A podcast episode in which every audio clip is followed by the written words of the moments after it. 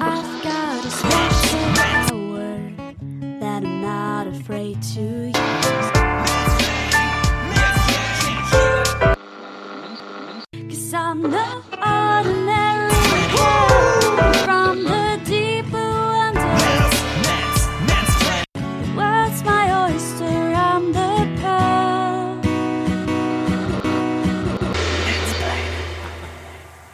Einen wunderschönen guten Abend, liebe ZuhörerInnen. Willkommen zu Mansplaining Episode 23 und ich bin richtig gut zufrieden, weil es glaube ich eine mega geile Aufnahme wird.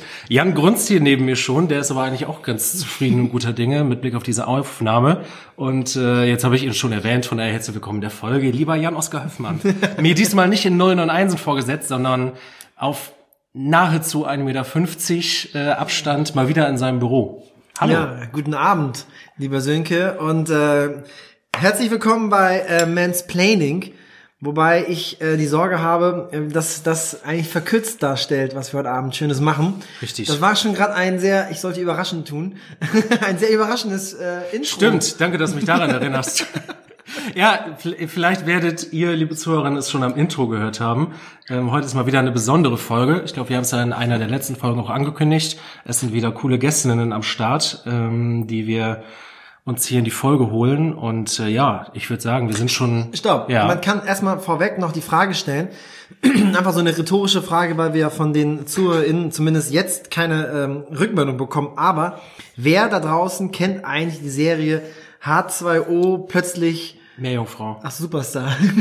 ja, plötzlich Meerjungfrau. Aus den 90ern. Angeblich eine äußerst erfolgreiche, äh, kommerzträchtige Teenie-Serie. War mir kein Begriff. Ich kannte sie tatsächlich. Ja, ich bin gespannt. Also wer sie kennt, äh, soll sich mal melden. Ich will mal wissen, was das für so ein äh, Zuschauerinnen-Spektrum da ist. Ja. Und wo, sie- wo sie lief. Aber das können wir vielleicht gleich noch klären. Richtig. Denn die beiden Produzentinnen. Produzentinnen, die beiden Konsumentinnen mindestens, die uns diese Frage beantworten können, die sind uns tatsächlich in Nullen und Einsen vorgesetzt. Und ja, das sind zwei ganz besondere Gästinnen, die wir heute in der Folge begrüßen dürfen. Und zwar die liebe Eva und die liebe Anna vom Podcast. Und das ist das ganz Besondere äh, hier in Vor- Episode 22 vom Podcast Die drei Meerjungfrauen. Herzlich willkommen. Ja, moin, hallo. Dankeschön. Danke, dass da wir hier sein dürfen. Richtig, Hallo. richtig cool, dass es klappt. Wir grüßen gerade nach Kiel. Ja. Genau. Genau. Ja, wir sind hier in Kiel. Wir schalten live nach Kiel jetzt. Genau, wie sieht's, äh, was macht Corona in Kiel? Nein, das Thema blenden wir mal lieber aus. Das zieht, glaube ich, nur die Stimmung runter. Ähm, ich glaube, spannendste Frage und das, äh, was sich vielleicht viele, die bis drei zählen können, wir haben gerade festgestellt, ich kann nicht mal bis fünf zählen beim, beim Test für die Aufnahme. Äh, viele Menschen, die bis drei zählen können, werden sich jetzt wundern. Wir haben Anna und Eva begrüßt. Wer sind denn die drei Meerjungfrauen? Äh, ja, gut. Wir zwei. wir, wir waren mal zu dritt, eigentlich. Also, ähm, wir haben zu dritt unseren Podcast damals gestartet über Meeresbiologien und dadurch kam schon das Meerjungfrauen-Topic auf. Und in den ersten zwei oder drei Folgen waren wir Fünf auch sogar. fünf Folgen, vier, Entschuldigung. vier oder fünf Folgen, ja. Ja, waren wir auch noch zu dritt, aber dann hat äh, eine Freundin von uns, mit der wir nach wie vor aber noch befreundet sind, gesagt, sie packt das einfach Puh. zeitlich nicht mehr und Mhm. ja. Genau, und jetzt sind wir nur noch zu zweit und äh, wir rechtfertigen den Namen ab und zu noch so damit, dass wir einen Gast haben, aber eigentlich Ah, sind okay. wir nur noch zu zweit. Ja, genau. Also es passiert schon ab und an mal, dass wir irgendwie einen Gast oder eine Gästin dabei haben ähm, und die dann irgendwie interviewen oder dass auch irgendwie Menschen sind, beispielsweise mit denen wir gemeinsam studiert haben oder die irgendwas in der Art Meeresbiologie, Meereswissenschaften irgendwie sowas machen. Genau. Ähm, ja, damit da auch ein paar andere Stimmen noch zu Wort kommen, aber ja, größtenteils sind wir, sind wir halt zu zweit. Immer ne? noch zu ja. zweit. Aber der Name bleibt, weil er einfach cool ist. Und es ist ein Gesprächsaufhänger, aber das solltet ihr ja von eurem Namen kennen. Also. Genau. Ja, äh, Das war schon der erste. Uns fragen die Leute immer, wie heißt denn der Podcast? Und dann muss ich es trotzdem nochmal buchstabieren. Also ich finde die drei Meerjungfrauen ist schon eingängiger. Klauen Ja, die vielleicht noch. Vielleicht die so- drei Wassermänner oder so. Ja, ja, oh, der war nicht so schlecht. Der war Danke. nicht schlecht. Aber kurze Frage. Ähm, die ersten fünf Folgen zu dritt, dann ähm, ist die eine äh, Kollegin, Freundin sozusagen ausgestiegen. Ich Zurück bin ins ja, Meer. Ich bin, ich wollte also erst sagen abgesoffen, aber es, nein, nein, nein, habe ich nicht gesagt. Äh, es sind genug bei dieser Metapher. Äh, nee, ernsthaft, äh, ich bin ja äh, treuer Hörer. Noch ähm, Kurz dazu, er kannte unser Intro nicht mal. Also so viel dazu. Und kurz dazu, ein treuer Fan sitzt hier wirklich seit kurzer Zeit, großer, großer Fan. Ja, danke, ich stell mich noch schlechter da. Ja, Entschuldigung! Ich wollte nur wissen, bei welcher Folge ihr schon seid. Ähm, wie viele Folgen ihr schon produziert habt. Äh, also wir haben 16 bisher. 16 veröffentlicht und die 17. ist in der Mache. Aber dazu kommt noch unser Adventskalender. Also wir hatten letztes Jahr im Dezember einen Adventskalender. Da bringen wir jeden Tag eine Mini-Folge raus. Also die dauert wirklich nur so fünf bis zehn Minuten. Wieso haben wir das? Ähm, Weil wir es niemals schaffen würden, Alter. Weil ihr unsere Idee nicht klauen möchtet. ja, genau. Und dieses Jahr kommt Richtig. er auch wieder. Also bleibt dabei. Genau. Cool. Stay Bei uns gibt's immer jedes Jahr den Amorelie Liebeskalender bei uns. Ah, ja. Genau. Habt ihr es so nötig, was? Macht, ihr, macht ihr dafür, habt ihr auch einen Rabattcode dafür? ja, Sö- Sönke 20. Schön, dass du meinen Namen dafür hernimmst. Wir klauen die Idee nicht. Ich würde sagen, wir setzen einen drauf. Wir nehmen uns die Fastenzeit und machen an jedem der 40 Tage machen wir eine kleine Folge. Ah ja, sehr cool. Ja. Sehr Also ihr könnt, ihr, ihr wisst das nicht. Äh, wahrscheinlich, weil ihr noch nicht so lange treue HörerInnen unseres Doch, Hörerinnen. ich habe das tatsächlich gehört. Heute noch. Das mit den, äh, mit dem CO2 senken. Fasten. Richtig? Das Fasten, war, danke. das war euer Podcast. Achso. CO2 trinken. Ja, aber uns gelingt es zum Beispiel erst seit kurzem einen regelmäßigen Sendetermin zu haben, der uns regelmäßig Schweißausbrüche äh, ja, besorgt. Von daher, ja, schön Uns zu hören, auch, wie es uns auch woanders läuft. Wir haben große Lücken. Ja, auf jeden Fall. Also, Das habe ich jetzt in auch festgestellt. Aber euch gibt's genau ein Jahr, habe ich festgestellt. Ungefähr genau ein Jahr, richtig? Richtig. Ich oh, hab das müssten wir an dieser Stelle vielleicht, Stimmt. das müssten wir vielleicht an dieser Stelle nochmal erwähnen. Leute, die uns nicht auf Instagram oder Facebook oder WhatsApp folgen, soweit man jemandem auf WhatsApp folgen kann, äh, ihr werdet es noch nicht mitgekriegt haben, Mansplaining ist ein Jahr alt. Am 2. November letzten Jahres haben wir unsere erste Folge rausgebracht, die, um mal ein klar, äh, paar kleine ähm, Fun Facts reinzubringen, ich weiß gar nicht, ob du das weißt, die erste Folge habe ich tatsächlich auf dem Meckes Parkplatz aufgenommen. Nee, das wusste ich nicht. Nee, und ich durfte safe noch nicht fahren. Ich bin da auch nicht gefahren. So, äh, Ja, du das standest war- ja auch mit der, wenn du während des Podcasts auch noch fährst, das wäre. Stimmt, das wäre super schwierig gewesen bei dem Empfang im Olmunger Münsterland, ganz schwierig.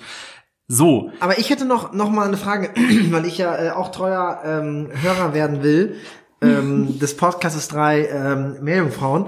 Ihr seid jetzt bei 16, 17 Folgen. Ihr hattet schon letztes Jahr euren ähm, Adventskalender mit den einzelnen Folgen. Das heißt, euch gibt's ja auch schon seit mindestens äh, einem Jahr. Seit wann gibt's euch denn? seit anderthalb Jahren tatsächlich jetzt. Genau. Ja, und deshalb, äh, da kommt auch die Zahl zustande, äh, dass wir wirklich sehr unregelmäßig aufnehmen. Also es gab mal Zeiten, ähm, da haben wir auch ein bisschen gestruggelt, glaube ich, eine dritte Person zu finden. Ähm, und Und dann uns haben dann wir auch den Druck gemacht. Und dann Ja. haben wir halt irgendwann gesagt, hey komm, lass einfach zu zweit das ja, machen, worauf und dann, wir Bock haben. genau, Ja. dann gab's auch einfach mal ein paar Folgen zu zweit und dann mal wieder irgendwie mit einer Person und dann auch mal wieder ohne. Ähm, genau. Ja, also es war halt tatsächlich so, dass nachdem die dritte ähm, Meerjungfrau ausgestiegen ist, haben wir wirklich versucht, ähm, so süß. ich glaube, wir haben uns ein bisschen Druck gemacht, wirklich Ja. auch eine dritte Person immer zu finden. Und es hat dann eine Weile gebraucht, bis wir dann auch irgendwann gemerkt haben, so ja, ist eigentlich auch egal, wir machen es auch einfach zu zweit, das ist auch cool. Ähm, und dadurch kam auch irgendwie, ja, dann war ich auch länger nicht da. Eva war in Norwegen für ein Auslandssemester und dadurch hat sich einfach irgendwie so ergeben, dass wir ab und an mal, haben wir auch echt mal einen Monat lang oder zwei Monate lang keine neue Folge rausgebracht. Genau. Aber Ja. wir studieren ja auch, also Stimmt, ja, es ist ja nicht das Einzige, was wir machen. was kennt man äh, anders, anderes von den Ja, Studierenden? das auch. Aber dann sind wir im Prinzip eigentlich die Küken. Ihr seid die man so will. Küken, genau. wir sind die Küken. Wir haben, glaube ich, weniger äh, Episoden und wir sind erst kürzer am Wenn man den Wir Adventskalender, ja, wenn man den die 23. Adventskalender reinnimmt, Okay. ja. Ja. Also wenn man Ja, den aber wir Adventskalender quasi rauslassen würde, weil das ja immer nur so kleine fünf Ja. bis Ah, ja, okay. Folgen sind, Aber krasse ähm, dann habt ne? ihr auf jeden Fall mehr Folgen, ja. Ja, aber so gesehen echte Küken vom Alter her. Ich habe neulich noch mit äh, auf ein Bier mit, der andere gute Podcast aus dem Oldenburger Münsterland, den Videopodcast vom Landrat blende ich immer gerne aus. Ähm, der, der Podcast vom Fernsehturm in Fechter, die sind auch schon anderthalb Jahre oder so dabei. Also wir, wir, wir strugglen uns langsam an die Spitze. Gut, also den Zeitabstand, den können wir auch irgendwie nicht mehr klein machen. ja. Ich, ähm, wo, was ich gerade für mich selber auch super spannend finde, aber sicherlich auch für die HörerInnen, ähm, wie kommt denn eigentlich dieser Kontakt zustande? Ich weiß es zumindest, wie wir dazu gekommen sind, Tinder. das sagst du, ähm, Das möchte Senke jetzt nicht so laut sagen. Also eine Zeit lang war es tatsächlich so, dass ZuhörerInnen-Feedback äh, uns nur über Jans äh, Tinder-Profil erreichen konnte. Das hast du gesagt. Das hast du gesagt. Ähm, war zum Glück aber nicht so. Wir sind ja noch auf anderen Plattformen vertreten, vor allem wir. Ähm, Stimmt, so, so, ein so ein gemeinsames Na, Profil. Bubble. Nee, Bubble. Swipe nach, Bubble. Swipe nach links Sorry, und Ich war rechts. beim Sprachenlernen mit Bubble. Stimmt. Aber ja, wie, wie kommt diese, wie kommt diese Aufnahme zustande? Was ich zumindest noch weiß, und gut, dass ich es weiß, Eva, wir kennen uns ja eigentlich, ne? Ja, ich kenne dich eigentlich nicht. Ich kenne, ja weiß- genau. Du Ich klingst hab wie ein Stalker, ey. Eva, wir kennen Wir uns lösen doch. das, wir Also lösen Wie das Eva, du weißt nicht, wer ich bin. Ich weiß, wer du bist, ja. Und, Dü, dü, dü. und das Ding ist, ich weiß nicht mal, ob du auf dem AMG warst oder nicht. Das habe ich nämlich Ja. letztens überlegt. Du warst auf dem AMG, dann warst du nämlich ein paar Klassen über mir, richtig? Richtig. Ja. Und irgendwann warst du auch mal mit jemandem zusammen, den ich kann. Irgendwie sowas. Auf jeden Fall kann ich da. Ich war richtig gespannt, ob du das erwähnst in der Folge. Oder? Sönke war dieser creepy, creepy Guy auf dem Schulhof hinten, weil der so komisch guckte. Mit wem warst du denn im Jahrgang so? Ähm, na, ich war, ich, also, ich glaube, da, wo ich dich dann kannte, da war ich mit Lukas und so im Jahrgang. Lukas, Delia, äh, Delia Heike, Beifuß. Ja, Heike Kruse. genau. Ach, ähm, witzig. Ja, Datenschutz. denen. Eigentlich bin ich Ja, ein Jahr jünger, ich bin leben da mehr. später zugekommen. Nein, Spaß, ihr Lieben noch. Ja, aber gut, dass Aber du sagst, äh, eigentlich kenne ich dich oder? nicht. Ja. Was denn? Du kanntest mich nämlich nicht, richtig? Äh, Doch schon, also wir folgen uns ja aus irgendeinem Grunde schon Ich länger bei. Instagram. Und sind bei Facebook, glaube ich, auch befreundet, ne? Ich habe kein Facebook.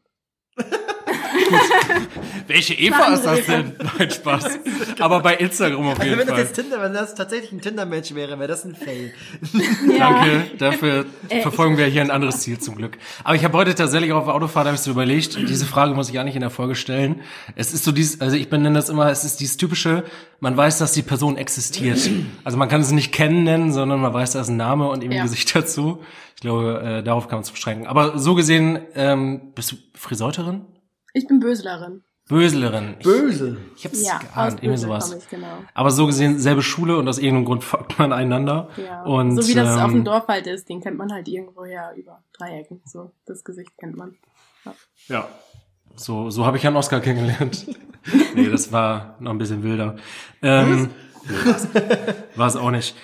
So, und äh, so, dass dieser Aufnahmetermin zustande gekommen ist, unter anderem, dass wir wieder ein bisschen mehr in Kontakt getreten ist, war, ähm, weil ich, glaube ich, einen Fragensticker in der Story hatte, wo wir immer wieder Genau. Vorschläge gesammelt haben zu unserem Format mit dem sehr griffigen Namen Die Frau der Folge, die Frau der Woche, Frau die des- Frau des Aufnahmezyklus. Ja. Da müssen wir uns noch auf einen einigen. Vielleicht habt ihr einen Tipp.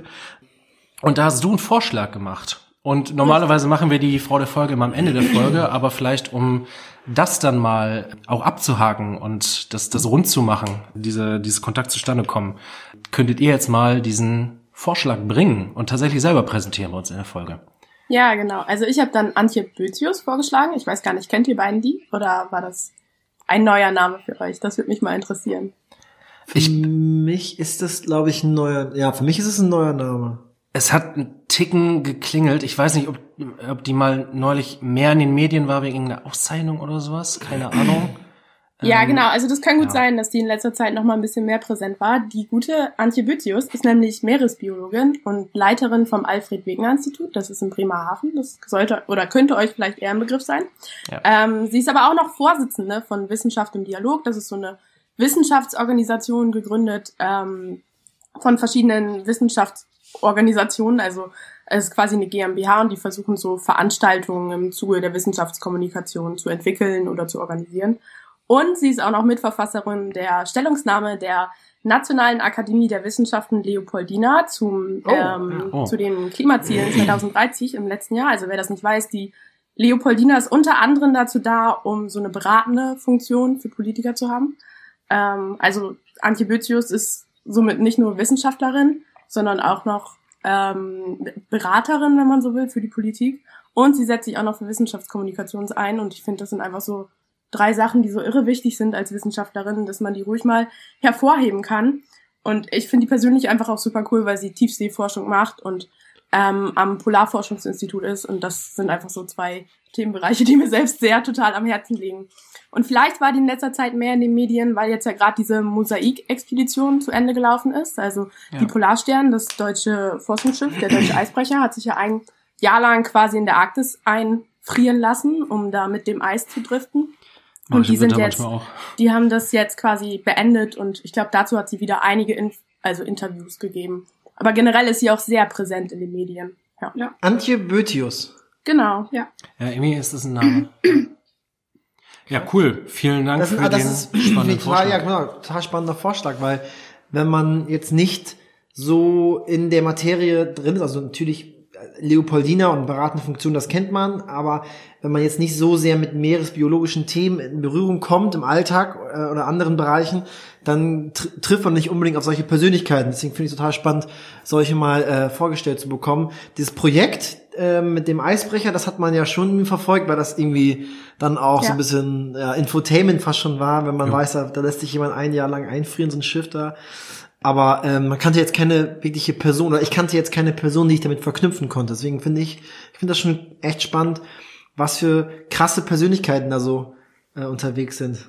Ja, also man muss sagen, Antje Bözius war jetzt nicht bei der äh, Mosaik Drift mit dabei, ähm, aber sie ist eben Leiterin vom Alfred Wegener Institut und ich glaube, ihr ist das eben auch selbst sehr wichtig, so Wissenschaft an die breite Masse nahezubringen und denen das zu verdeutlichen, warum das so wichtig ist und dadurch war sie eben so präsent und warum diese ähm, Mosaik Drift Expedition so Infotainment war, wie du das sagst, ist es einfach, weil da auch so unfassbar viele Gelder reingeflossen sind, ne? Und dann will das Alfred Wegener Institut oder ähm, ja gut, oder die ganze Expedition eben auch nach außen hin darstellen, wie wichtig diese Forschung ist, Mhm. damit das eben auch a- allen deutlich wird. Ne? Also ich weiß nicht, die Polarstern, die kostet 80.000 pro Tag. Das, also, und wenn man Boah. sich dann überlegt, dass die ein Jahr lang unterwegs sind, kann man sich das ja vorstellen. Besonders weil das dem Schiff, das ja unter deutscher Flagge fährt, auch nicht gut tut. Das kommt ja kaputter zurück, als es vorher ist. Das verbringt jetzt erstmal ein paar Monate in der Werft. Ja. Ach krass, ey. Also, Das ist echt. Erstmal ein paar Monate in die Eistonne. Darf ich äh, eine Frage stellen? Antje Bötius macht Tiefseeforschung, was du ebenfalls als äh, irgendwie ähm, interessant oder ihr beide als interessant empfindet. Was kann ich mir unter Tiefseeforschung äh, vorstellen? Ähm, ich habe, ist, ist, ist das ist das auch ganz salopp? Ich bin jetzt absolute Vollleihe. Ähm, sowas wie äh, äh, noch tiefer als sozusagen Korallengeschichten, also so richtig, richtig, richtig tief Marianengraben mäßig. Also dazu muss man sagen, dass äh, bisher erst vier Menschen im Marianengraben waren, tatsächlich, Mhm. also dort vor Ort selber waren. Ähm, ROVs, also so Unterwasserroboter, waren natürlich schon öfter. Ähm, aber bemannte Unterwasserfahrzeuge kommen da nicht so einfach hin, weil der Druckunterschied einfach riesengroß ist. Aber äh, die Tiefsee allgemein kommt ein bisschen drauf an, welche Studie man sich anguckt und steht, kommt ein bisschen drauf an, welche WissenschaftlerInnen man fragt. Ähm, aber im Allgemeinen bezeichnet das, äh, ja, ich glaube so ab 500 oder auch ab 1000 Meter, je nachdem, die Tiefe quasi bis zum Meeresboden. Und der Meeresboden ist im Durchschnitt auf der ganzen Welt vier Kilometer tief. Also Boah. es ist schon tief, auf jeden Fall. Alter. Natürlich, ja. Genau. Ja. Ich habe gerade, ich habe noch später ein schönes ähm, politisches Thema Bereich Meeresbiologie. ja, aber ähm, ich hatte jetzt vor einer Woche gelesen, dass angeblich ähm, diese ähm, Ocean-Expedition von Eric Schmidt, dem ehemaligen ähm, Chef von Google oder Mitgründer von Google, der, die haben irgendwie unten in, in, ähm, in Australien, wie heißt dieses unglaublich krasse äh, Riff da unten? Great Barrier Reef? Ja, aber Genau. die haben dann Neues gefunden, ne? Darauf Genau, und da haben die Ja. irgendwie unglaublich stimmt, viel das auch äh. Neues gefunden, was mir vorher noch nicht entdeckt worden ist. Irgendwelche unglaublich hohen und tiefen oder wie auch immer Riffs. Ich habe es so so gelesen. Es konnte noch nicht so, glaube ich, so richtig verifiziert werden, weil die Informationen nur von der Expedition bislang ähm, veröffentlicht worden sind. Aber ich dachte nur so, okay, krass, was es noch so für unentdeckte Bereiche gibt irgendwie.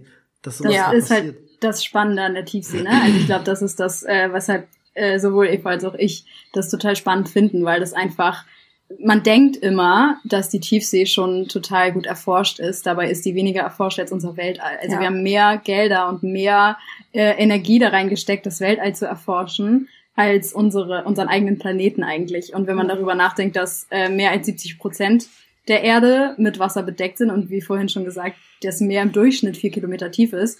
Der Marianengraben jetzt als Beispiel, das ist ja der tiefste Punkt der Erde, der ist elf Kilometer tief. Ähm, es ist halt einfach ultra viel Fläche, die wir nicht kennen, die wir nicht ähm, erforscht haben. Und ich finde, was ich immer ganz spannend finde, man hat ja, wir haben ja, glaube ich, alle von dem Flugzeugabsturz ähm, Malaysian Airlines, glaube ich, war das, ne, gehört. Ja. Ähm, wie viel, also ich, ich, hatte, ich hatte damals das Gefühl, dass Menschen wirklich einfach denken, hä, wie kann das denn so schwierig sein?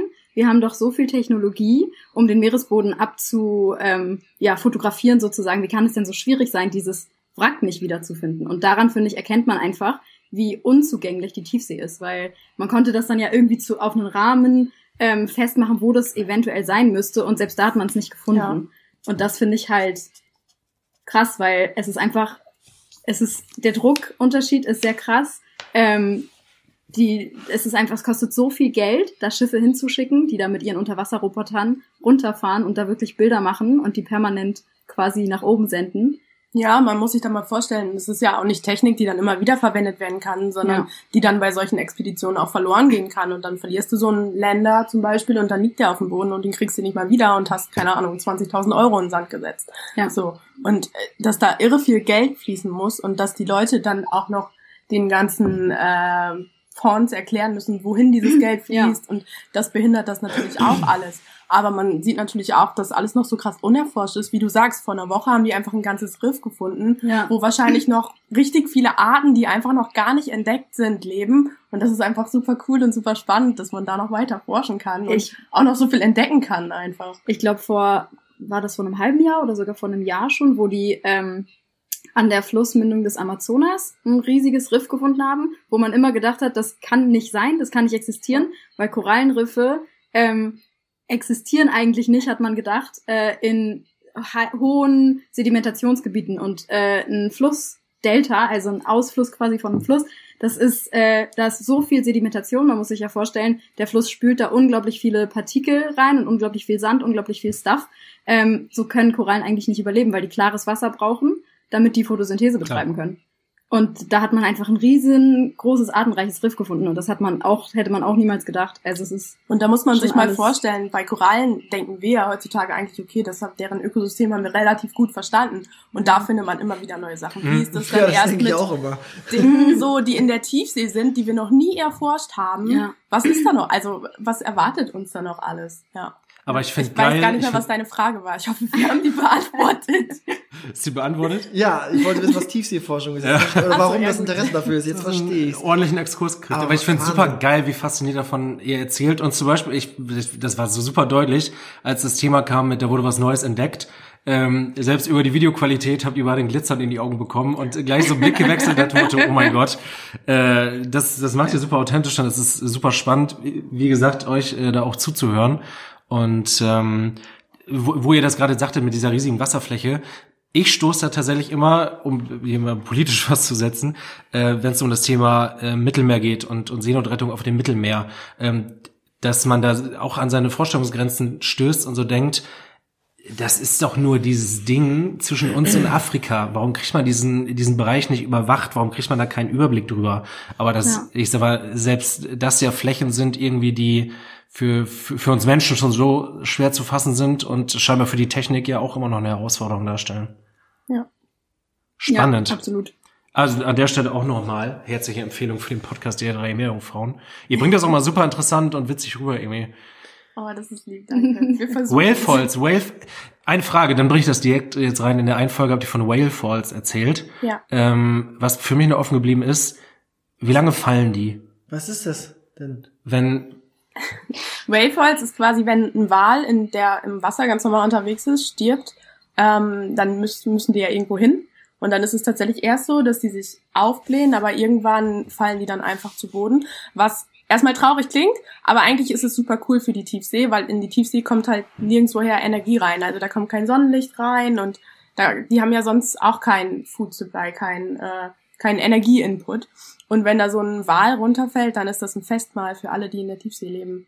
Ja. Aber wenn er sich- das- das hab ich noch nie gehört.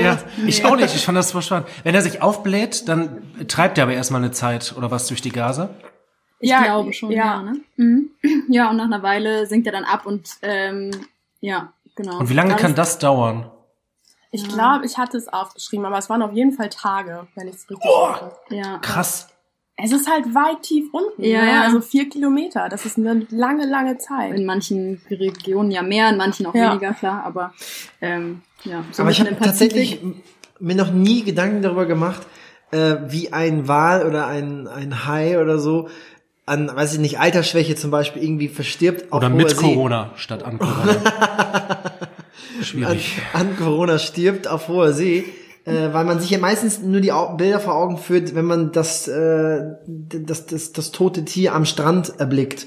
Ja. Dann ist es irgendwie nachvollziehbar, aber See. Und ich habe jetzt Genau. noch vor Das ist zwei noch mal- Wochen. Ja. Achso. Ähm, in, in ein Video gesehen, dass sie in, ich glaube, das war irgendwo bei Alaska oder so, ähm, da ähm, haben die einen Hai, glaube ich, gefangen und ähm, also eine Hai, einen weißen Hai, glaube ich, war das sogar. Nee, ein Tigerhai. Ich weiß jetzt gerade nicht, was für ein Hai das war. Und ähm, das war aber ein Weibchen und die soll irgendwie, jetzt weiß ich die Zahl nicht, aber es war echt übelst alt gewesen sein. Das haben die anhand der Zähne so ein bisschen äh, checken können.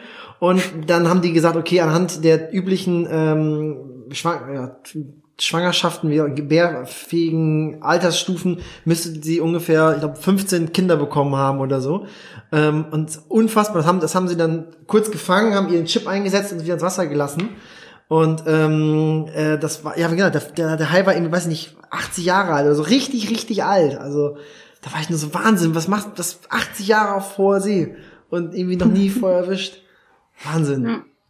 18 Jahre ohne Ja, Heimathafen. Das kann man dem Hai eigentlich nur wünschen, ne? dass der nicht ich- entdeckt wird in seinen auch 80 gerade Jahren. sagen. Wir Menschen machen nicht unbedingt gute Sachen mit den Tieren. Nee, aber ja. ja. Er Ähm. Ich wollte gerade sagen, es ist äh, super spannend, ähm, er äh, sich zu überlegen, wenn man sich keine Gedanken darüber macht. Also ich habe mir das, ich habe mir da früher auch keine Gedanken drüber gemacht, aber wenn man sich da halt keine Gedanken drüber macht, was mit einem riesigen Wal, der ist ja teilweise, wie lang ist so ein 18 Meter? 18 Ball Meter? zum Beispiel. Ja. ja. 15, Und diverse Tonnen, 18 ne? Meter lang. Ja. Ähm, wie, also was mit dem passiert quasi, wenn er runterfällt, wenn man sich dann überlegt, wie wir Menschen damit umgegangen sind, wie wir einfach jahrelang und auch immer noch ja einfach Müll über Bord vom Schiff schmeißen und uns dar darüber keine Gedanken machen, wo der endet. Weil genau das nämlich das Problem ist. Die Tiefsee ist so unerforscht und es ist was, das sehen wir nicht, das realisieren wir nicht, dass dass das da auch bleibt. Also dass so ein, Müll, dass so ein Ölfass zum Beispiel, das wir vom Schiff runterschmeißen, Das auch am da. Meeresboden bleibt. Ja, So. da, Wahnsinn, ja. Und dass damit nichts passiert, so, ne? Also das und selbst wenn die Menschen beschließen, hey, wir müssen das jetzt aufräumen, das funktioniert nicht. genau, das, ist halt das Problem. Das ist funktionieren. das Problem. Es ist so eine Fläche, die, die kann man halt nicht. Du kannst nicht rumfahren und sagen, oh, Ja. hier ist ein Fass, das hole ich hoch aus zweieinhalb Kilometer Tiefe. Das wird niemals funktionieren. Also Ja. wir haben auch schon ordentlich was in die Tiefsee geschüttet, was da jetzt für immer liegen bleibt. Länger als so ein Wal. So ein Wal bietet ein Ökosystem für 100 Jahre ungefähr da unten und äh, bietet dem System was. Und wir schmeißen da was runter Ja. und zerstören da was. Ne? ja. Jo. Aber was man jetzt auch da zum Beispiel raushört und auch vorhin zum Beispiel, äh, ich glaube, ihr gendert beide. Ähm, Versuchen es. ja, Sind noch ein bisschen im Üben, Sehr- aber ja. bitte sehr was Struggle bei uns, oder zumindest bei mir. Wissenschaft scheint für euch ja total auch mit einer Haltung verbunden zu sein. Ich habe das vorhin bei der Vorstellung von Antibiotius auch rausgehört, ähm, wo ihr sagt, äh, sie ist nicht nur, weil sie da eine total souveräne Person ist irgendwie und äh, viel auf dem Kasten hat, sondern auch, wie so in die Wissensvermittlung geht und sowas. Auch deswegen eine beeindruckende Persönlichkeit. Und irgendwie Wissensvermittlung gleichzeitig, ich bin gerade im Kopf selber noch im Überlegen, inwiefern das sich gegenseitig bedingt oder das auch ähm, für sich stehen kann, Wissensvermittlung und gleichzeitig Haltung zeigen. Ähm, ich meine zumindest bei euch rauszuhören, dass es für euch absolut ein Ding ist. Ergibt sich das automatisch, wenn man mit solchen Themen zu tun hat? Ist es in der Wissenschaftsszene, die ihr vielleicht mit eurem Podcast ja auch bedient. Das würde mich auch interessieren, ob ihr wisst, wer euch so hört. Aber erstmal, erstmal die eine Frage. Ähm, bringt das das mit sich oder kann man vor sich hin doktoren, ohne den, den Planeten retten zu wollen? Über Students for Future zum Beispiel. Ja, ganz easy, glaube ich, würde ich sagen, dass man das kann, ohne ähm, sich da groß Gedanken zu machen. Also ähm, man muss dazu sagen, ähm, es gibt natürlich viele WissenschaftlerInnen, die, ähm, die sich äh, irgendwie engagieren oder die, die zumindest in ihrem Alltag darauf achten oder die zumindest ähm, in einer Art und Weise, würde ich, würde ich behaupten, äh, politisch zumindest wählen beispielsweise, um irgendwie zu zeigen, ähm, ja, was sie, was sie, was sie gerne hätten, in welcher Welt sie gerne leben würden.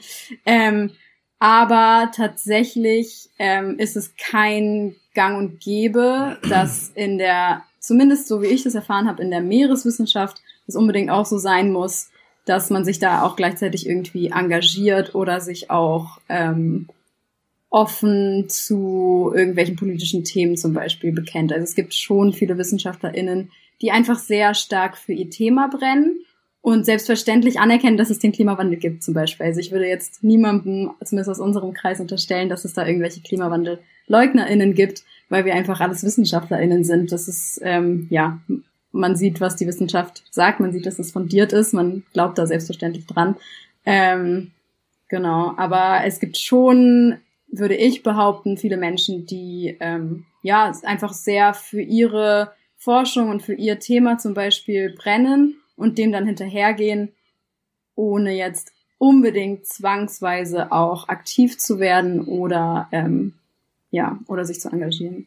Ja, wobei man dazu sagen muss, dass es dann natürlich auch immer so in der Freizeit passieren muss, ne? Natürlich, Dieses Engagement. klar. Und das ist vielleicht Ja. auch so ein bisschen die Problematik, genau Ja. wie mit Wissenschaftskommunikation. Das muss in der Freizeit Ja. passieren. Und ich finde, Scientist for Future zum Beispiel sind ja ein ganz gutes Beispiel, dass es funktioniert. Und die haben sich ja auch außerhalb von ihrem Beruf gegründet, haben gesagt, okay, wir wollen uns jetzt hinter diese Fridays for Future Bewegung stellen und eben auch die wissenschaftlichen Fakten liefern. Und ich glaube, dass das irgendwie nicht in dem Beruf der die Wissenschaftlerin mit eingebunden ist, ist vielleicht auch ein bisschen das Problem, weil ich finde immer, man kann nur schützen oder man kann auch nur beschützen wollen, was man versteht. Und wir verstehen eben Ökosysteme oder das Meer oder unser Klima durch Wissenschaft.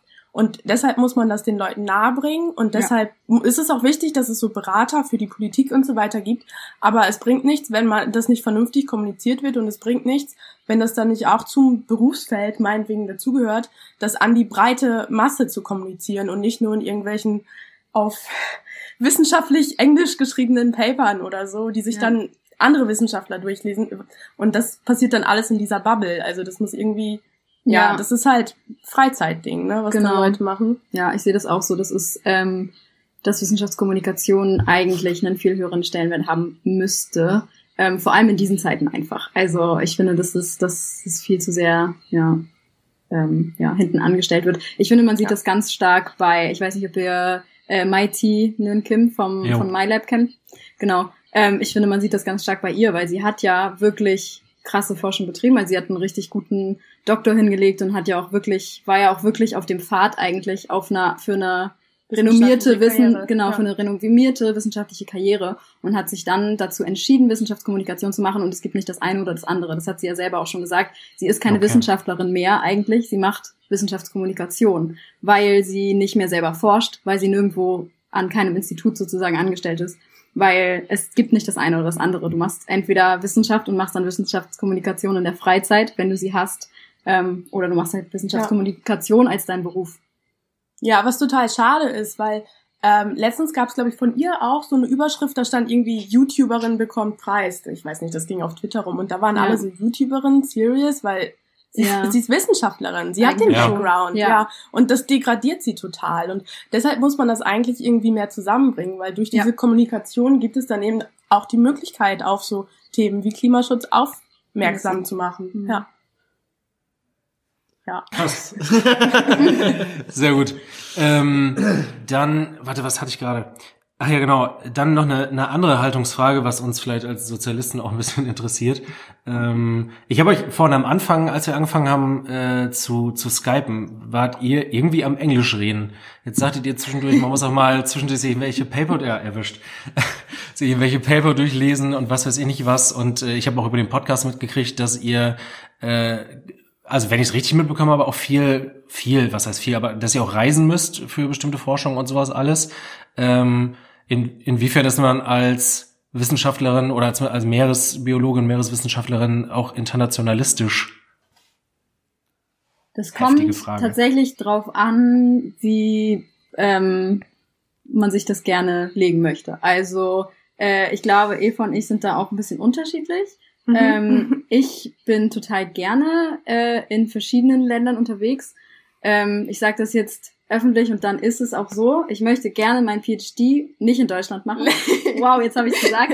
Nein, genau, also es war schon immer Welchem mein Plan. Doktor Vater müssen wir Mails schreiben? ja, das äh, ja, weiß ich noch nicht so genau. Aber auf jeden Fall ist eigentlich Klären mein hinterher. Ziel oder mein Plan, genau, meinen Doktor ähm, im Ausland zu machen. Gut, Evas auch, definitiv. Ähm, aber ja, genau, also ich habe während des Masterstudiengangs zum Beispiel auch relativ viele Projekte gemacht, die ähm, ja ins Ausland gingen, ähm, weil ich persönlich einfach total gerne reise und das auch schon immer getan habe. Ähm, Genau, also das ist ein kleiner, kurzer, persönlicher Exkurs. Und ich glaube, das kann man, also ich kann mir das so, ich kann mich so entscheiden, wenn ich das gerne möchte. Also wenn ich Bock darauf habe und wenn ich, ähm, wenn ich Projekte finde, ähm, die das zulassen, dann definitiv. Ich kann aber auch, wenn ich das gerne möchte, ähm, in Deutschland mein Studium vollenden, in Deutschland meinen Doktor machen und in Deutschland an einem auch sehr guten Institut definitiv. Äh, wir haben ja auch einige Meeresforschungsinstitute hier im Norden ähm, bleiben und hier dann meine Forschung betreiben. Das geht definitiv. Natürlich muss man Englisch sprechen, weil alle Paper, alle Wissenschaft äh, ja ist auf Englisch. Alle möglichen Konferenzen, zu denen man vermutlich fahren wird, irgendwann mal im Laufe seiner Karriere, sind auf Englisch. Man wird immer mit internationalen ähm, WissenschaftlerInnen zu tun haben. Man muss definitiv Englisch sprechen. Ja, und das Studium ist zum Beispiel auch auf Englisch. Ja, und unseres aber, jetzt. Ah, okay. Genau, Ja. ja. Aber bei uns sind auch eben jetzt schon die Hälfte Internationals von den Studenten gewesen. Also ist das irgendwie auch schon so drin und deshalb reden Anna und ich auch manchmal so ein sehr schlechtes Denglisch. Also entschuldigt Super dafür. schlecht. Ja. Das Problem besteht darin, dass wir eben auch zusammen wohnen und dann kriegen wir das zu Hause auch nicht mehr raus und es gibt wenig Situationen, in denen man dann nochmal vernünftig Deutsch redet. Aber vielleicht, um nochmal kurz bei Anna anzuknüpfen. Ich hatte letztens nämlich tatsächlich ein Gespräch mit meiner äh, Betreuerin für die Masterarbeit und wir haben so uns über die Zukunft unterhalten und so und was man dann so macht. Und sie ist eben auch kurz davor, ihren Doktor zu beenden und hat überlegt, wo sie als nächstes hingeht. Und sie meinte, wenn, weil sie jetzt eben ihren Doktor in Deutschland gemacht hat, muss sie quasi ins Ausland gehen für ihren Postdoc. Das ist quasi das nächste Projekt, was man nach dem Doktor angeht. Einfach, wenn sie eine wirklich gute wissenschaftliche Karriere angehen will, dann liest sich das auf dem Lebenslauf Besser. auch besser, wenn man verschiedene Institute in verschiedenen Ländern, äh, in verschiedenen Forschungseinrichtungen ähm, besucht hat. Aber es kommt natürlich auch immer darauf an, welchen Schwerpunkt du in deiner Forschung gewählt hast. Also Ja. wenn du Korallenriff-ForscherInnen bist, dann kommst du in Deutschland vielleicht auch nicht so weit. So. Ja. Dann geht man zum Beispiel nach Mecklenburg-Vorpommern. Genau, das ist mein Plan. Mecklenburgische Seenplatte. Richtig, das, Austra das Great Barrier Reef des Nordens. Geil. Ja. Genau, also ja, Englisch Geil. spielt eine Rolle, eine sehr große Rolle. Ohne kommt man, kann man vergessen eigentlich. Ja, kann Ja. man vergessen ohne. Ja. Ähm, und international eigentlich auch. Was vielleicht auch wichtig ist. Es ist ja wichtig, dass alle zusammenarbeiten, um auch alle Erkenntnisse irgendwie zusammenzubringen. Ja. Das stimmt. Mega cool. Also ich finde, man kann euch unglaublich gut zuhören. Absolut. Ihr betreibt eigentlich äh, gerade eine Aufwertung unseres Podcasts und gleichsam Aber sowas von. Also. seid, seid, seid ihr eigentlich das, die, die lebendige, lebendige Promotion für euren eigenen Podcast, die drei Meerjungfrauen. Man kann nur empfehlen, euch äh, zu hören und zu folgen und zu abonnieren, weil ich, ich kann, ich kenne natürlich etlich gute Folgen bei euch. Ich habe einen Großteil der 16 bis 17 Folgen geguckt. Aber ich finde ich find's wirklich äh, total Geguckt krass, weil ihr, ver ihr versprüht eine unglaubliche Leidenschaft Ja. äh, für so eine Thematik, die man selber äh, und die Mensch selber gar nicht so richtig im Alltag irgendwie erlebt. Ne? Also Man findet es auf Arte und N24 und Phoenix dann immer spannend, ja wenn eher da so mal die NTV, Doku ist. genau, ne? wenn dann so die Tiefe war, Ja. irgendwo eintauchen. oder so. Wobei ich sagen muss, Aber man ähm, muss sich sein Format suchen. mh, ja absolut. Ähm, aber jetzt haben, äh, hat es uns gefunden, das Format. Richtig. Oh mein Gott. Ähm, ich hatte noch ein Thema, ähm, was ich ganz interessant fand, was äh, die Bundespolitik betrifft, konkret die Bundeswehr, äh, nämlich die Suche nach Minen in der Nord- und Ostsee. Und äh, dass es da ähm, Studien gibt, dass durch die ähm, ja, Minenaufklärung und die, die Beseitigung von alten Seeminen aus äh, früheren Zeiten, ähm, die dann halt kontrolliert expl ähm, ähm, explodiert oder, oder detoniert werden, es zu einem, ich- ja, ich würde sagen, Massensterben von, von Walen gekommen ist. Ich weiß nicht, von Beluga-Walen oder von anderen Schwertwalen Walen. Schwertwalen, Entschuldigung, Schwertwalen, ja. Sehr gut. Sie sind Das Thema. gibt nicht so viele in der Ostsee. ja, genau. In der Nordsee. Aber. Genau, also Schwertwale. Und ähm, das ist da auch ein, ähm, ja, ein Antrag äh, gibt bei äh, Kram-Karrenbauer im Bundesverteidigungsministerium, dass das unterbleiben soll. Das ist jetzt auch derzeit pausiert. Gleichzeitig gibt's aber erhebliche Kritik von ähm, Generälen aus dem Bändlerblock, dass das doch weitergeführt werden soll, weil man sonst die ähm, Soldatinnen äh, gefährden würde, wenn sie vielleicht über eine Seemine fahren, was auch immer. Äh, fand ich total spannend. Äh, und das gab es dann so, glaube ich, so Ideen, dass man irgendwie so große Luftblasen oder so ähm, schafft, damit man diese Seeminen halt besser detonieren lassen kann, damit nicht diese Schallgeräusche, das ist das so. Problem. Der Ach, das Schall ist das zieht sich Problem. über wie viele Kilometer, ihr könnt das gleich alles nochmal wissenschaftlicher irgendwie vielleicht erklären, ich weiß es nicht, aber ich wollte nur sagen, da gibt's wohl ähm, teilweise ein Massensterben von Schwertwalen, da hat man sie untersucht und viele von denen hatten halt äh, geschäd äh, geschädigte Hörgänge und man hat darauf zurückgeschlossen, dass sie teilweise an diesen ähm, Schädigungen am Hörgang auch verstorben sind und die nehmen das halt extrem wahr, wenn irgendwo halt so eine Seemine ähm, von der Bundeswehr äh, detoniert wird. Also fand ich total krass, so ein Thema, was man ja auch nur so in der Peripherie mitbekommt. Ja, ähm, ich meine, das ist halt ein ganz normaler Interessenkonflikt, würde ich mal behaupten, dass die Bundeswehr das möchte. Und ich behaupte mal, wir würden sagen, das ist nicht so cool. Ähm, und ich meine, ich kann mich daran erinnern, einen Artikel zu dem Thema gelesen zu haben. Und ich glaube, das Grundproblem dieser ganzen Aktion, was sie da gemacht haben, war, dass sie das in einem Brutgebiet von den Walen gemacht haben. Okay, krass. Oh. Weil ähm, die Wale, das, also es kommt ja mal drauf an, wenn die Populationen quasi stabil sind und wenn die das aushalten können, dass da eben, keine Ahnung, 0,5 Prozent wegsterben, dann ist es ja ein Abwägen. Ist es das wert, ist es das nicht wert? Klar, man kann jetzt total empathisch sagen, nein, natürlich nicht, da sterben Wale. Aber die Population würde sich Reden wir noch erholen. über Wale oder über Corona? Spaß. Aber so, die Argumentation kam mir gerade von vielen Leuten sehr ehrlich vor. Ja, ja. Ja. ja. Ja, genau, aber die, da könnte sich ja die Population erholen und so weiter. Das Problem ist, wenn du gerade die wegminst, wenn man so sagen will, oder die dann wegsterben, die am Brüten sind, die Nachwuchs produzieren und so, dann gibt es eben schon einen größeren Einbruch in den ganzen Populationsrhythmus. Ähm, und da muss man dann wieder dis äh, diskutieren, ob man das nicht anders lösen kann, ob man das nicht zu einem anderen Zeitpunkt im Jahr machen kann, ob man das nicht irgendwie erst observieren kann, ob da irgendwie gerade eine Gruppe brütet und so weiter und so weiter. Ich hoffe, das ist der richtige Artikel, dem ich dem Thema zugeordnet Ja, habe. Auf jeden Fall total, auch das total spannend, wie Jo. du das nochmal erklärst. Also, ich bin jetzt hier voll der Fan geworden, aber Ja. ich muss echt sagen. Aber genau, find das, ist ja genau das Ding, weißt du, da müssen Wissenschaft, Politik und dann eben, ja, da muss einfach miteinander im Austausch gestanden werden und sich gegenseitig beraten werden. Also kein, keine Wissenschaftlerin wird dann sagen, hey, nee, die Dinger müssen da unten bleiben, ihr müsst es riskieren, dass ihr euch da die Leute in die Luft sprengt. Das wird Mhm. so nicht sein. Das wird sein, Ja. wir müssen erst gucken, wie das da aussieht. Wir müssen erst das Gebiet observieren, vielleicht auch erst über ein Jahr lang, über zwei Jahre. Wir müssen erst Daten sammeln, wir müssen erst forschen und dann können wir gucken, wie wir mit der Situation umgehen. Ja. Und das Bewusstsein muss wahrscheinlich geschaffen werden oder muss sich mehr durchsetzen. Das, der Gedanke kam mir gerade, irgendwie scheint ja alles mit allem zusammenzuhängen.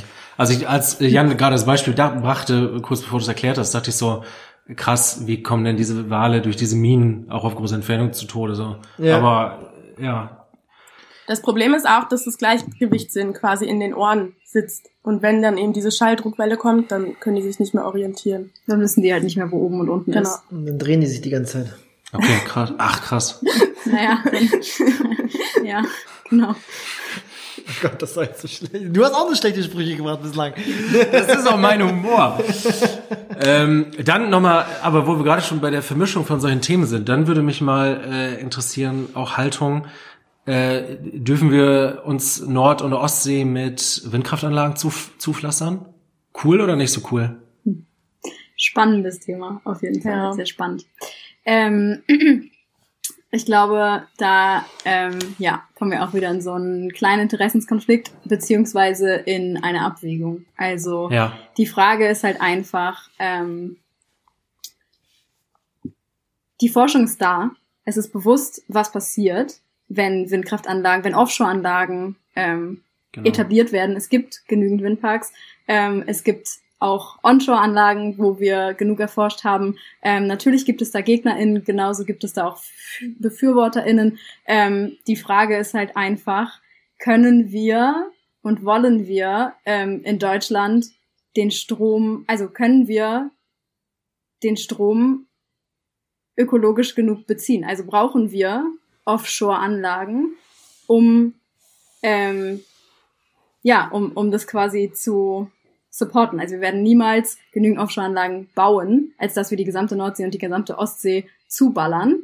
Ja, Ähm, wo wir wieder bei Dimensionen sind. Genau, genau, das ist halt das Ding. Ähm, und die, ja, gut. es ist halt so, also ich finde, es ist immer so ein, es ist ein schwieriger Interessenskonflikt, weil ähm, wir, wir als Deutsche beispielsweise kein Problem damit haben, ähm, Windkraft und Wasserkraft aus, aus Norwegen zu beziehen, die auch sehr umstritten ist.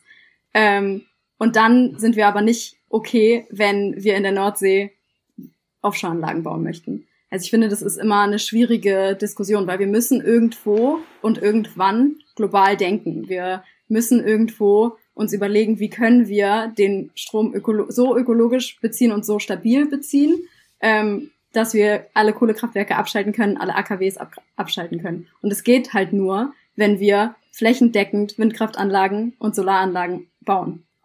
Und die Fläche geht halt irgendwann aus. Deutschland ist so groß populiert, dass es, dass irgendwann die Fläche ausgeht. Mhm. Ja, krass. Darf ich mal noch eine. Frage stellen? Äh, also Eva, wolltest du noch was dazu sagen? Nein, das war, ich hab's nur benickt. Das ist ja immer nur leider nicht im Audioformat. Jetzt haben wir es ja beschrieben. Richtig. Ähm, ist ein inklusiver Podcast. Eurer, euer, eure Meeresbiologie, wie, wie kann ich mir das vorstellen? Ist das auch so schwerpunktmäßig, dass man sagt, ich gehe mehr in die Flora, ich gehe mehr in die Fauna? Weil wir haben gerade über die Schwertwale gesprochen. Äh, ähm, Der Blick. ja, ich weiß, deswegen fühlt sich hier so als Laie tappt man so im Dunkeln. Ey, Aber- ich, ich bin derjenige, der beim Bachelor aufgehört hat. Das ist mir zwischendurch auch schon aufgefallen. Ich habe eh schon Also ich dachte, zwischenzeitlich- geil ist, dass du Bachelor sagst und ich denke an die Serie. Nein. Wir sind doch Wissenschaftler alle zusammen. Das, das zeigt, wie gut dein Studium gewesen ist. WissenschaftlerInnen.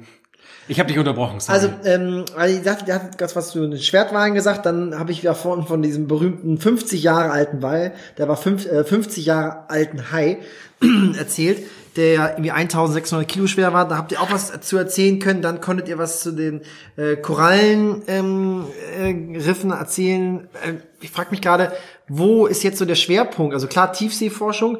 Ist das dann einfach alles, was mit der Tiefsee verbunden ist? Oder sucht man sich da nicht auch irgendwie so ein Spezialfeld?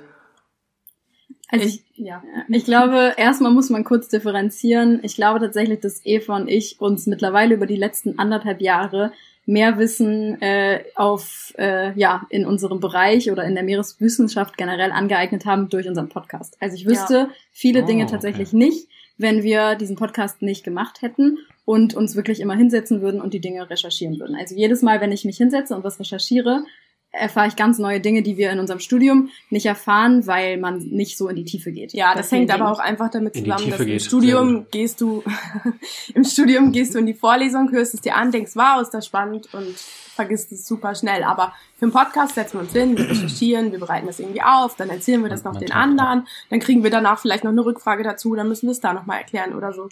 Also das ist, bleibt viel, viel mehr drin und das ist halt auch super cool. Also es ist nicht so, als wenn wir das alles nicht im Studium oder Teile davon nicht im Studium gehört hätten und so. Es geht ja. im Studium oftmals ein bisschen mehr um Zusammenhänge ähm, und um generelle biologische Prinzipien beispielsweise, ähm, als dass wir jetzt eine Vorlesung nur über Korallen hätten beispielsweise Genau. und dann Mhm. ganz in die Tiefe gehen, äh, was Korallen angeht sozusagen.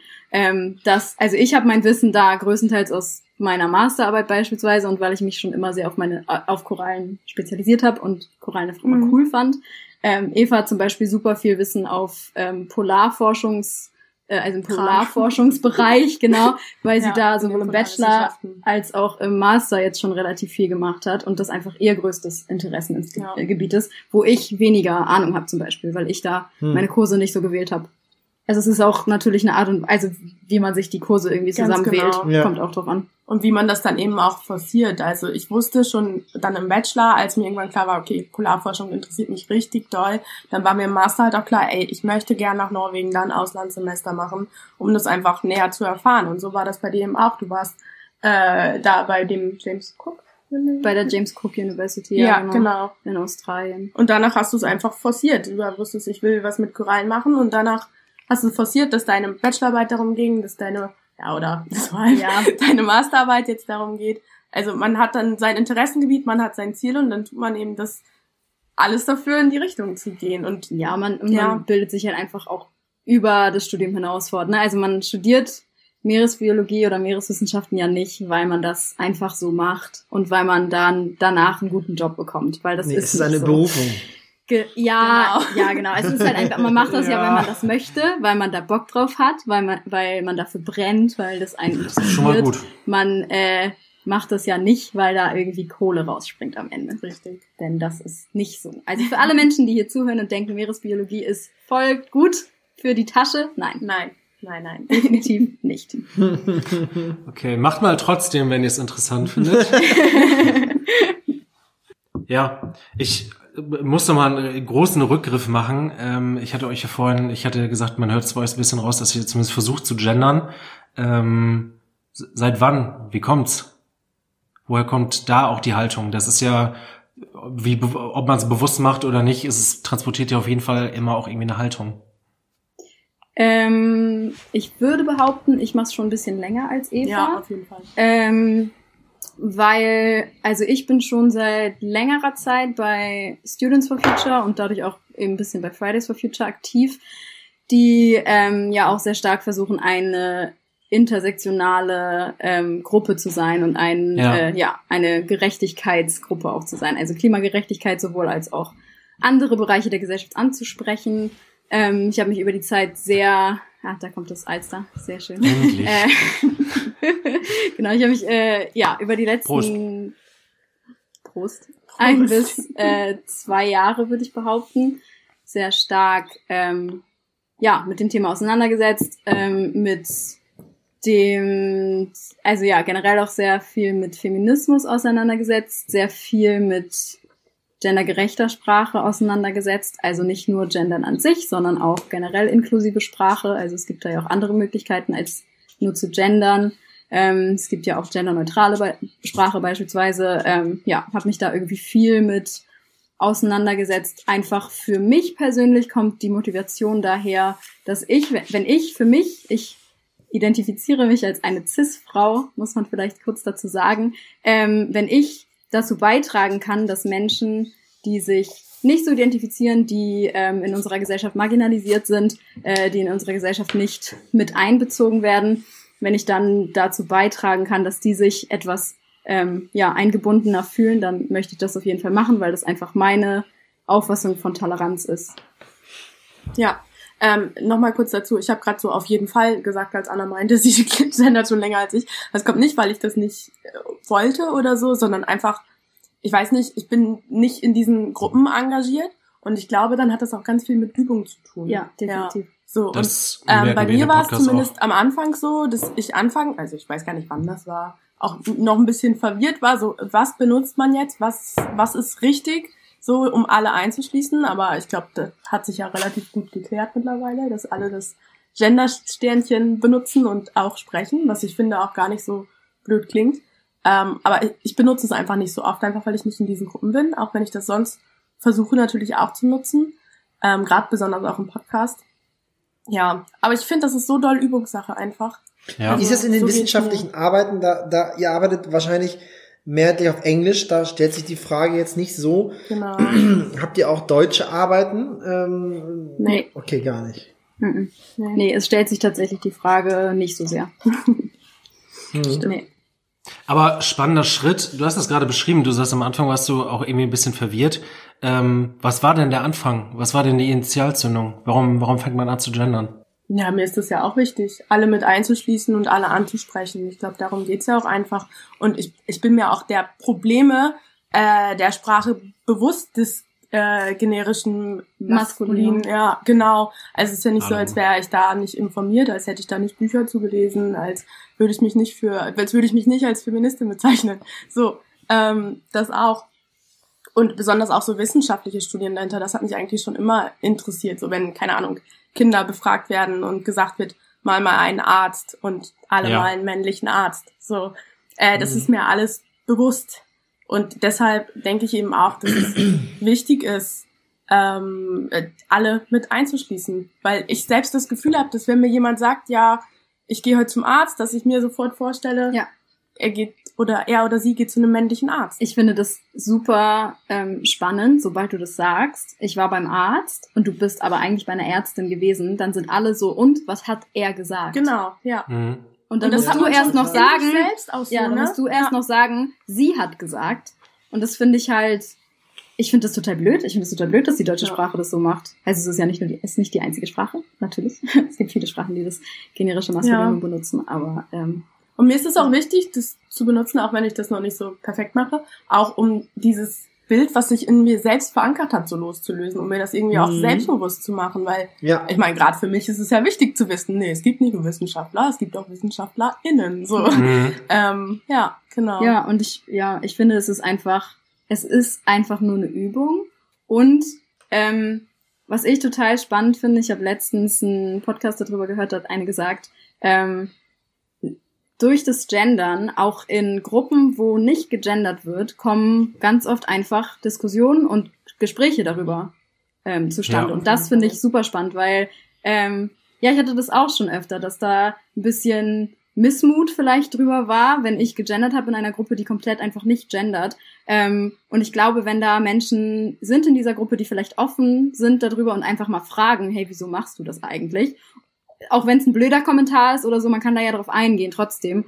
Und ähm, ja, und dann einfach mal darüber diskutieren, weil ich finde, das ist auch super wichtig, einfach mit Menschen ins Gespräch zu kommen, weil ich glaube, es herrscht noch sehr viel erstens Unwissen und auch ein bisschen, ja, einfach so ein bisschen Unmut darüber, warum wir das Ja. denn machen müssen, warum äh, wir jetzt auch noch unsere Sprache ändern müssen. Und da finde ich super spannend, mit Menschen irgendwie zu diskutieren, dass Sprache einfach alles ist. Also Sprache Ja. macht so viel aus. Und wenn das den Menschen erstmal, glaube ich, bewusst wird, wie viel Macht eigentlich hinter Sprache steckt, dann ist es so viel einfacher, finde ich auch. Besonders, weil es ist so ein kleiner Step für uns, sage ich Ja. jetzt mal, aber für diejenigen, die das betrifft und diejenigen, die das inkludiert, ist es halt super wichtig. Und ich finde das spannend, dass wir immer sagen, so ja, und für die Menschen, die das betrifft, aber es betrifft ja auch uns beide. Ja, Also genau. ich finde es Ich halt denk da total spannend, weil, dran. genau, also weil Das man hätte ich wächst jetzt ja nicht so auf. hinterfragt, aber ich find's cool, dass ihr das so sagt.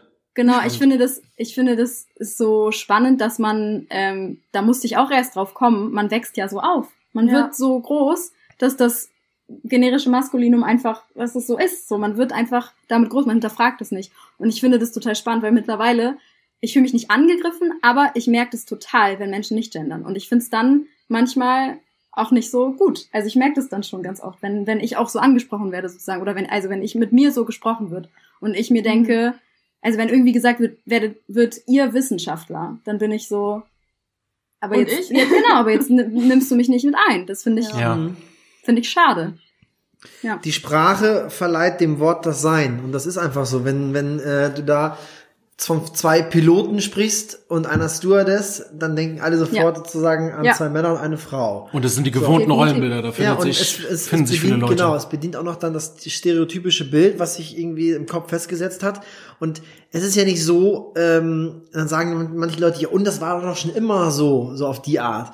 Ja, weil die Sprache natürlich ähm, gewachsen ist aus einer patriarchischen, äh, dominierten Gesellschaft. Und es war nun Ja. mal so, ähm, das wisst ihr als WissenschaftlerInnen noch besser als, als wir. Ich glaube, das war mal der, der menschliche Körper, ähm, den man sich vor, früher so vorgestellt hat, auch für die Berechnung von medizinischen ähm, Medikationen oder an sich, wie der Körper gebaut ist. Man hat sich immer den, den, den männlichen äh, Körper vorgestellt, den männlichen Körperbau. Und das finde ich sowieso krass. Das habe ich letztens noch irgendwo mal gelesen, dass diese ganzen ähm, Rezeptempfehlungen bei Arzneimitteln eigentlich immer auf den Mann Okay, da zeigt schon äh, Eva auch, aber letztendlich mal auf den Mann äh, konzipiert sind. Ja. Das sind so viele Bereiche, ähm, wo im Prinzip es immer männlich orientiert äh, vorgeht. Und das ist einfach eine krasse systemische Benachteiligung der Frau. Ja, genau. Ähm, ich wollte euch dazu was fragen, weil ich habe euren Podcast gehört und musste sofort daran denken. Ich wollte euch fragen, ob ihr dieses Buch kennt. Das heißt Invisible Woman, auf Deutsch Unsichtbare Frauen. Wie eine von Daten beherrschte Welt die Hälfte der Bevölkerung ignoriert. Sagt euch das was? Mir hat das mal jemand empfohlen, ich habe es noch nicht gelesen. Ich würde euch das nämlich auch auf jeden Fall empfehlen. Es geht nämlich genau darum, Jan, was du gerade gesagt hast, und zwar wie wissenschaftliche Daten damals so geschlechtsspezifisch äh, unterschiedlich aufgenommen wurden. Du hast es mit den Medikamenten gerade schon gesagt, aber es sind dann, da stehen solche Sachen drin wie, keine Ahnung, für Frauen ist es 47 Prozent wahrscheinlicher, bei einem Autounfall zu sterben. Einfach weil die Autogurte auf den männlichen Körper angepasst sind. Oder dass Handys Ach, viel zu groß für Frauenhände eigentlich sind. Oder dass Büroräume, die werden so belüftet, dass es für Männer gut ist. Eigentlich ist es fünf Grad zu kalt für Frauen. Und so ein Kram. Und Ach, warum ich daran äh, bei eurem Podcast denken musste, ich glaube, ich habe irgendeine Episode gehört, da hat Jan erwähnt, glaube ich, dass in Kloppenburg so krass viele Straßen nach Männern benannt sind Mhm, oder so, ja. kann das sein? Und darüber redet sie nämlich auch, wie das in Großbritannien ist, wie viele männliche Statuen da stehen, wie viele weibliche, was das für eine Diskrepanz ist. Und ihr meintet doch mal, ihr redet in euren ähm, Sitzungen, dass ihr meinte mal, dass Kommunalpolitik ganz viel um so Baubeschlüsse zur Stadt und so geht. Also ihr habt es ja auch mit Ja. der Kita und dem Schwimmbad und so gehabt. Ja. Ein ganzes Kapitel in dem Buch geht tatsächlich nur um Stadtplanung, wie sexistisch Stadtplanung sein kann. Ja, Ach, krass. das ist Wow. mega, mega Wie interessant. Ich würde euch das Woman. äh, ja, auf Frauen. Englisch heißt es Invisible Woman, auf Deutsch unsichtbare Frauen. Ich werde mir Von- auch, ich habe auch die englische Version. Nur sicherheitshalber bestelle ich aber auch die deutsche, nur so, dass ich die auch. Ich habe in zwei Wochen Geburtstag. Ich weiß, was es gibt. Ja, siehst du, das passt doch. Ich würde euch das auf jeden Fall empfehlen. Also Klingt richtig cool, das. Ja. Schneeschieben kann sexistisch sein. Das muss man sich mal überlegen. Also in welcher Reihenfolge in der Stadt die Straßen geräumt werden. Das kann sexistisch sein. Einfach weil äh, Frauen okay, die meiste ja. Kehrarbeit leisten und die Kinder zum Kindergarten bringen, zum Beispiel. Und wenn die als die Wege, die Bürgersteige als letztes vom Schnee befreit werden, dann kommt es für die am meisten zu Unfällen. Also das Beispiel war jetzt aus Norwegen, ne? Da ist Ja, viel mehr Schnee als jetzt hier in Deutschland. Ja, Aber das war mal es geht eben um solche Themen, die man total übersieht. Ja. krass. Also es war richtig, richtiges augenöffnendes Buch, obwohl ich ja auch schon viel über dieses Thema wusste. Witzig, Ja. dass du das jetzt gerade mit den Medikamenten gesagt hast. Genau das, was ich euch noch fragen wollte. Nice. Krass und unsichtbare Frauen. Klingt richtig spannend, ja. Ich liebe es Ja. so sehr, also so negativ wie es auch ist, aber es gibt nichts Geileres, als mal richtig hart auf einen blinden Fleck gestoßen zu werden. Also dann auf konstruktive Weise nach dem Motto, hier, da gibt's Informationen und äh, wahrscheinlich wusstest du es bisher nicht besser oder sowas und das, das sind ja irgendwie richtig krass interessante Fakten. Aber ich wollte auch schon gerade sagen, weil ähm, das heißt ja auch das Alfred Wegener Institut in Bremerhaven oder wie ich es gerade genannt habe. Und das heißt nicht Antje Bötius ähm, Na gut. Institut. Das, Wir geben ihr noch ein bisschen. das muss noch kommen. Ja, genau. das kann werden. Ja, genau. Tja. Sehr cool. Also drei Meerjungfrauen. Ähm, kurze investigative Frage. Wie viel ist dann wirklich dann überhaupt noch echt bei Ariel, die Meerjungfrau, die Super RTL 2 Serie? Das ist aber schon, also Bastian die Krabbe und solche Sachen gibt's schon, oder? Also das wird jetzt ja nicht alles Fake News sein. Hä? Warst du noch nie schnorcheln und dann hat einfach eine Krabbe zu dir gesprochen? Ist das, ist dir wenn das ich noch nicht durchgezogen Bin das nur ja. ich? Und passiert das ständig. Ja, ich weiß also, auch nicht. also mir passiert das ständig. Ich meine, wir sind auch Meerjungfrauen, man muss auch dazu sagen, dass Genau, ja klar. die Meerestiere mit uns sprechen. Ähm, ja, Ich glaube, das, nee, ist das alles echt, würde ich. Ich glaube, das realistischste an Ariel de Meerjungfrau ist wahrscheinlich die patriarchale Struktur. Fällt mir, fällt mir gerade auf. Das, das, das, Das des alten weißen Manns Ja. mit dem Dreizack. Das ist super hart nah dran an der Realität. Was ein Phallusobjekt darstellt wahrscheinlich. Nicht schlecht. Dann haben wir das auch diskutiert.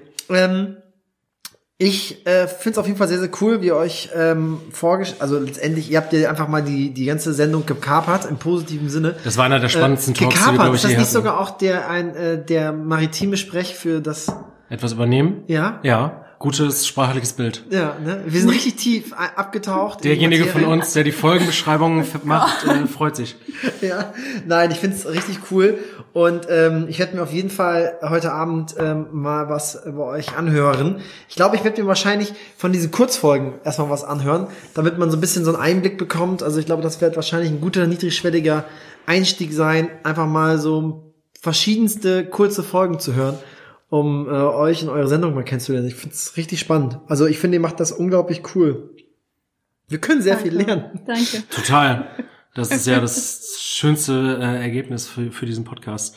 Das Zitat, an das ich die ganze Zeit denken musste, was glaube ich die Folge, falls ihr jetzt nicht noch wahnsinnig viele äh, Sachen für uns habt, was äh, die Folge vielleicht super rund machen würde, und es ist eins meiner Lieblingszitate, ähm, denn in der Tat, man muss die Dinge auch so tief sehen, dass sie einfach sind. Wenn man nur an der Oberfläche der Dinge bleibt, sind sie nicht einfach. Aber wenn man in die Tiefe sieht, dann sieht man das Wirkliche und das ist immer einfach. Wer hat das wohl gesagt? Ein großer Sozialdemokrat, Konrad Adenauer, der kein großer Sozialdemokrat ist. Konrad Adenauer? Ja, aber ähm, Ja, auf, auf die Frage, der, äh, dass man ihn oft den großen Vereinfacher genannt hat, wie er dazu steht, dann sagte er, das ist für mich ein großes Lob und dann hat er das Zitat gebracht. Finde ich tatsächlich eine ziemlich, ziemlich geile Aussage und stieß mich dann direkt das Thema Tiefseeforschung auch drauf. Das Zitat werden wir auch nochmal in die Folgenbeschreibung mit reinbauen. Safe. Ja, toll. Schön, dass ähm, ja, ein alter weißer Mann uns diese Folge Ja. abschließt beim Mansplaining Podcast. Ich danke euch. Wir haben nichts anderes erwartet. Dü, dü, dü, dü. Ich habe tatsächlich ähm, äh, äh, vom, vom, vom Spaß-Mansplaining zu tatsächlichen Mansplaining, das hatten wir am Montag bei uns in der äh, Stadtratssitzung. Wir hatten am Montag äh, in unserer Ratssitzung den städtischen Gleichstellungsplan ähm, beschlossen, von dem ich glaube ich schon mal berichtet habe hier in Der der nicht Sendung. gegendert ist. Der nicht gegendert war. Das heißt, der ganze Gleichstellungsplan war in, Ja. mit dem generischen Maskulinum geschrieben, also Ja, absolutes No-Go.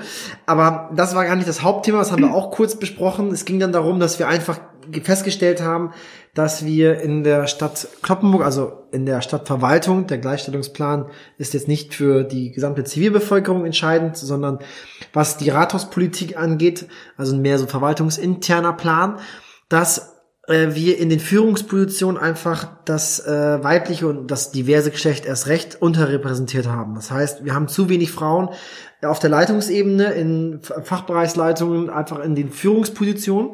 Und dann haben wir darüber diskutiert, beziehungsweise ähm, Jutta Klaus von der UWG hat das sozusagen einmal nochmal festgestellt und gesagt, wir müssen drüber nachdenken, auch die Fachbereichsleitung nicht nur als reine Vollzeittätigkeiten auszugestalten, sondern zu überlegen, ob da auch Teilzeitmöglichkeiten geschaffen werden, dass das auch Jobsharing ähm, möglich ist, auch auf Leitungsebene. Naja, sie hat das so ein bisschen erläutert.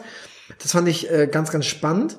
Und dann ist ähm, Professor Dr. Olivier ähm, ein ähm, ja, CDU-Ratsherr aufgestanden und hat dann letztendlich erklärt, ähm, dass das doch alles ähm, auch an den Frauen läge, da äh, sie ja auch in der Regel das so gar nicht wollen. Die Frauen möchten sich ja auch um die Kinder kümmern und die Frauen ähm, wollen nicht so schnell die Karriere machen. Also er hat das letztendlich erklärt, was Frauen denn eigentlich tatsächlich wollen und nicht ähm, wa- was was was die systemischen Probleme dahinter sind. Und ich wollte zu dem Thema nichts sagen zum Gleichstellungsplan, nicht weil ich das nicht wichtig finde, sondern ich fand irgendwie das unpassend, dass ich mich jetzt als Mann da vorne hinstelle und sage, ähm, ja, ist ein toller Plan Ja. oder was auch immer. Ähm, und hatte deswegen auch gesagt, Jutta Klaus soll das machen und das genügt. Und nachdem er da aufgestanden ist und diesen Unsinn da verbreitet hat, dann hatte ich das nicht ausgehalten und musste nach vorne gehen und habe einfach nur gesagt mit dem Laptop und habe kurz gesagt, Herr Dr. Olivier, ähm, wissen Sie, was Mansplaining ist?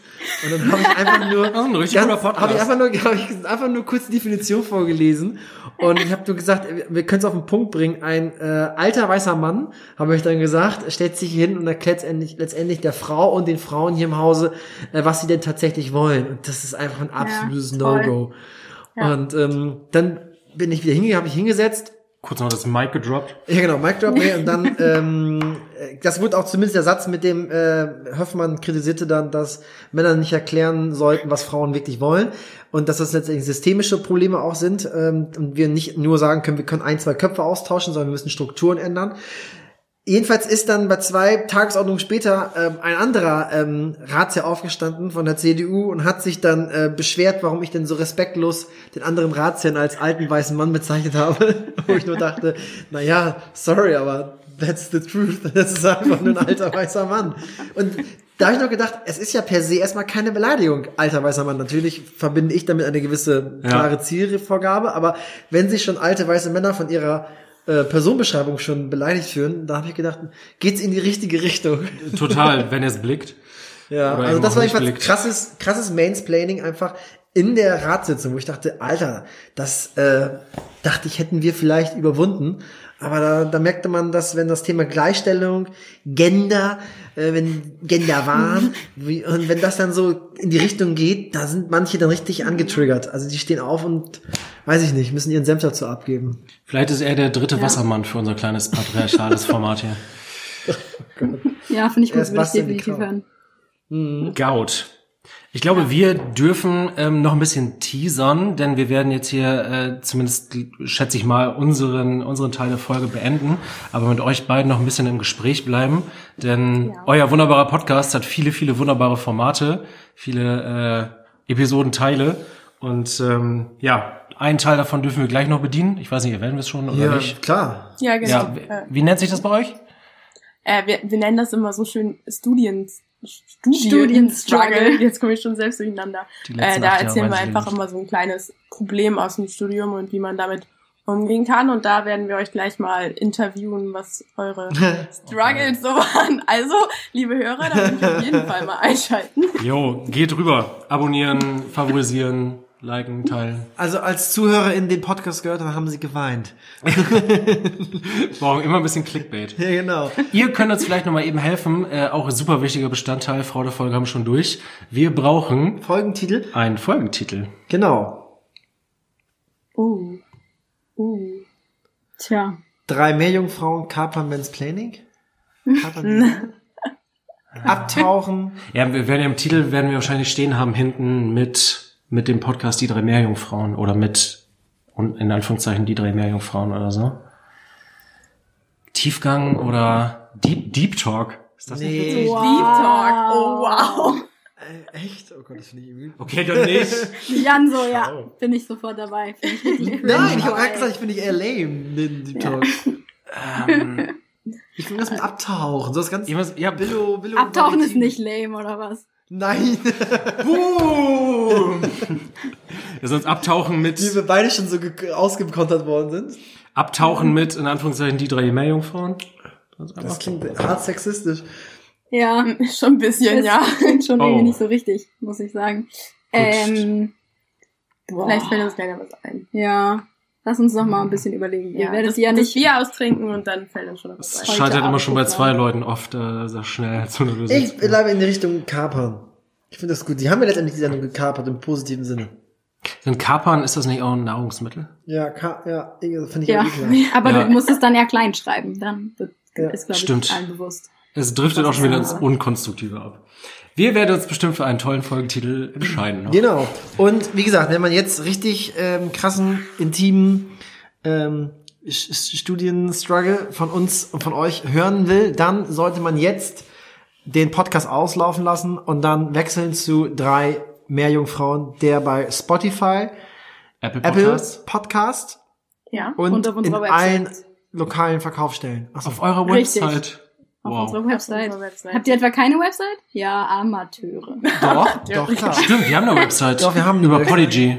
Echt? Da haben wir eine? Ja. Ach so. Ja, die kriegen wir automatisch. Wir haben eine Facebook-Seite, die Ja. nicht mal ein Profilbild hat. Weil du es nicht hinkriegst. Die hat ein Profilbild. Die hat kein Titelbild. Die hat ein Titelbild. Hat ein Das Titelbild. können wir jetzt aber nachgucken. ihr habt Das kein- gucken wir gleich nach. Nee, ihr habt keinen Instagram-Account, ne? Für den Nee. Podcast selber. Nee, wir sind bei TikTok. Sind wir nicht. Da Ja, möchte ich ich- Und, und wir haben für unsere ganz harten, treuen Fans haben wir auch eine Telegram-Gruppe. Richtig. Ah ja. Die wird von Xavier Nadu mitverwaltet. Das war das so. Nee, ich, äh, ganz kurz, Toll. habt ihr eine Instagram-Seite? Ja, Wir haben eine. Instagram-Seite, ja. Wie Die drei sie mehr? Jungfrauen zusammengeschrieben. Und auf Twitter sind wir die drei MJF. ja. Twitter. Uns Ja. fehlt noch so viel. Alter, wir sind Da voll treiben lame. sich die Wissenschaftsleute rum. Weißt du eigentlich, was die Zahlen bei uns im, im Podcast-Namen bedeuten? Welche Zahlen? Bei, bei Podigy, bei dem, beim Link zu unserem, Da war ich noch nie. zu unserer Seite, ja. Gut. Das, Ich merke, wer hier den Podcast verwaltet. Anna, du musst Das nicht so laut die- sein. Du warst auch noch nicht so oft bei das ist die Podigy, also- Postleitzahl vom Landkreis. Weil Mansplaining gab's schon. Aber damit da was äh, ja, Uniques ist. Ich kenn's- ich kenn die ganze Seite gar nicht. Wo sind wir denn überall? Raus. Podigy. Liebe Anna, liebe Eva, vielen, vielen Dank für hier, bis hierhin. Das war, glaube ich, eines der spannendsten Gesprächsformate, das wir bis jetzt hier bieten durften. Danke für Freude. bis hierhin. ja. Und man- bis gerne. gleich. Bis gleich auf drei Meerjungfrauen. Ja. I've got a special power that I'm not afraid to use. So come on, this is my adventure. This is my fantasy. It's all about living in the ocean, being wild and free. Cause I'm no ordinary girl. I'm from the deep blue underworld, land or sea. I've got the power if I just believe. Cause I'm no ordinary girl. I'm from the deep voice around the